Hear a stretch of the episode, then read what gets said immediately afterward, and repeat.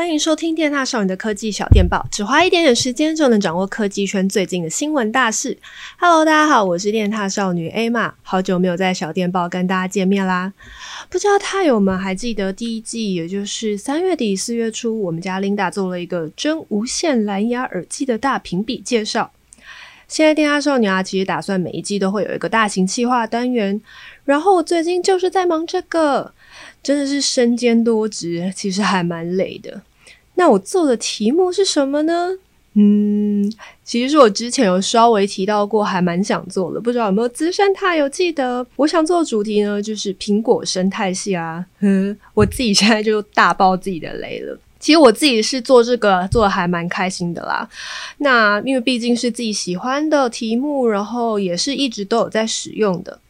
就希望到时候粉丝们也都很有兴趣喽。总之，影片应该很快就会跟大家见面了，到时候看起来。至于六月开始呢，嗯，科技圈也算是久违的又热络起来了。像是很多人对它抱有很大期待的手机品牌 HTC，终于要为大家带来新款手机了吗？HTC 啊，在日前就公布了一张全新视觉，也同步对媒体们发出邀请函，预告将在下周六月十六号举办一加一无线可能发表会。邀请函上啊，就是暗示了这次将会有全新手机的推出。那传闻呢？HTC 这次将推出的是全新的五 G 旗舰手机，还有中阶新机 Desire 20 Pro。毕竟一加一嘛，可能就是两款手机。不过在那个主视觉的右上方，又还是出现了一个 Five 的 logo，让蜜柑姐一直很介意。所以搞不好一加一其实是一款手机搭载一个 VR。总之呢，就是当天也可以尽情锁定电话少女的频道喽，我们也会有第一手的消息。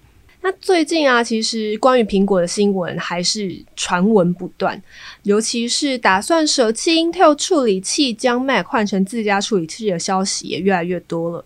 现在连主流媒体彭博社也都报道指出，苹果最快可能在这个月底，也就是六月二十二号举办的 WWDC 全球开发者大会上，就会公布这个消息。未来苹果电脑的处理器啊，将会基于跟 iPhone、iPad 一样的晶片技术，也就是将会以最新，像今年应该是 A 十四的晶片为基础来打造。但新 Mac 呢，当然还会是运作 macOS 操作系统，所以大家也不用太担心。至于大家最关心，就是可能 ARM 晶片是不是能追上就是 X 八六的效能这点，当然目前还是未知数。但是对于苹果，尤其是在 Tim Cook 的掌控之下，对成本的一个计算的投入是一定会十分有帮助的喽。不知道现在还有多少踏友有在使用脸书的呢？因为现在好像讲到自己有在用脸书，是不是就是老一辈人啊？但是我相信啊，应该还是有很多獭友，就是都会把一些就是纪念的照片上传 Facebook，有点像是做个纪念，因为他可能一年后、两年后都还会提醒你说你那一天做过什么事情。像 Emma 自己就是也还蛮常就是使用这种功能的。那现在呢，你上传 Facebook 照片也支援使用 Google 相簿来备份喽。其实这功能在一个多月以前吧，美国、加拿大已经可以开始使用。原本以为台湾通常等这种更新，可能都要等到天荒地老，没想到现在台湾已经试出这个功能了。它的方式其实很简单，就是你使用电脑版的 Facebook，然后在设定里面就有一个你的 Facebook 资讯，就可以看到有一个选项是移转你相片或影片的副本。那你就登入你的 Google 账号后，它就可以开始备份到你的 Google 相簿喽。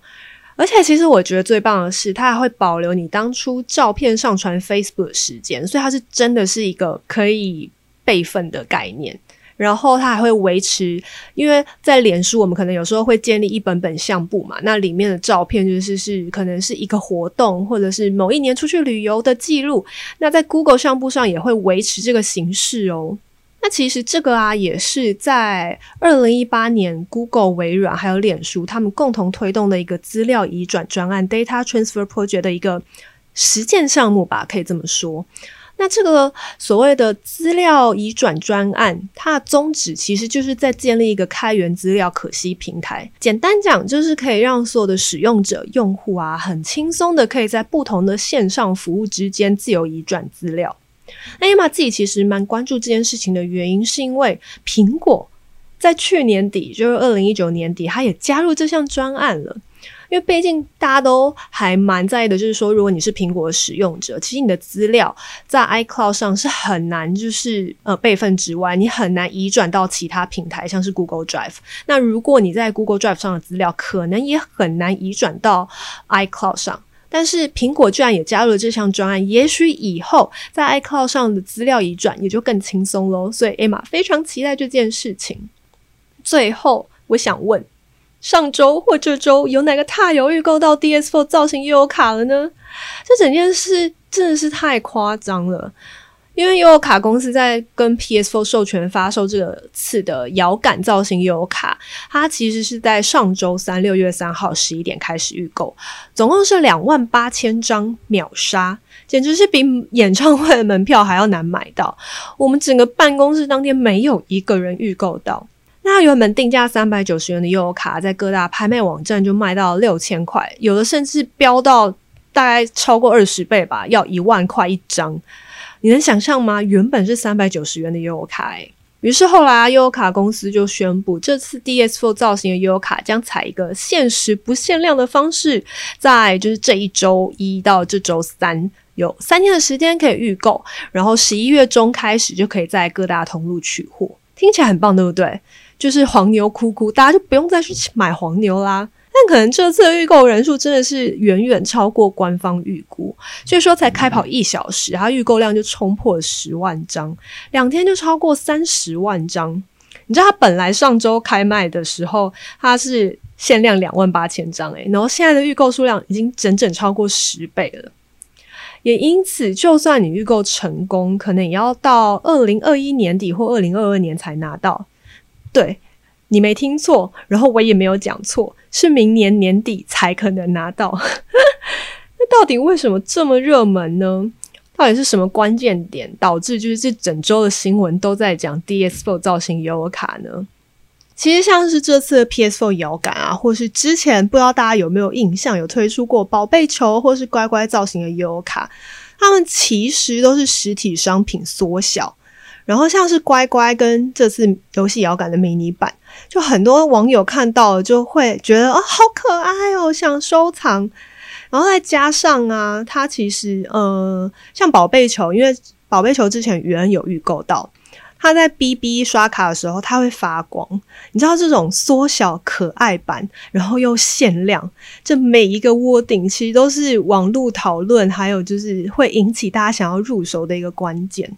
那限量这件事情当然也是，因为其实像宝贝球，它当初是一万一千个，然后乖乖是一万个。这次 PS4 应该是因为已经知道说可能就是也会非常抢手，所以它已经增加到两万八千个，仍然就是超级供不应求。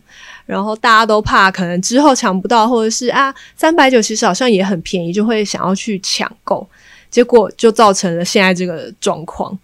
不过，毕竟就是今年年底，二零二零年的圣诞节，PS5 就要发表了。那到底会不会最后，其实我们买到 PS5 的时间，比我们拿到 DS4 造型油卡时间还要早呢？好啦，以上就是今天的科技小电报啦。听说用苹果 Podcast 听我们的，就是是可以留言的。也欢迎太友们在下面留言跟我们分享喽，就是你喜不喜欢我们的 podcast，或希望我们可以多讲一些什么样的内容，或者是这一次这一集你最喜欢或最关注哪一则科技新闻喽？那科技小电报，我们就下周再见啦，大家拜拜。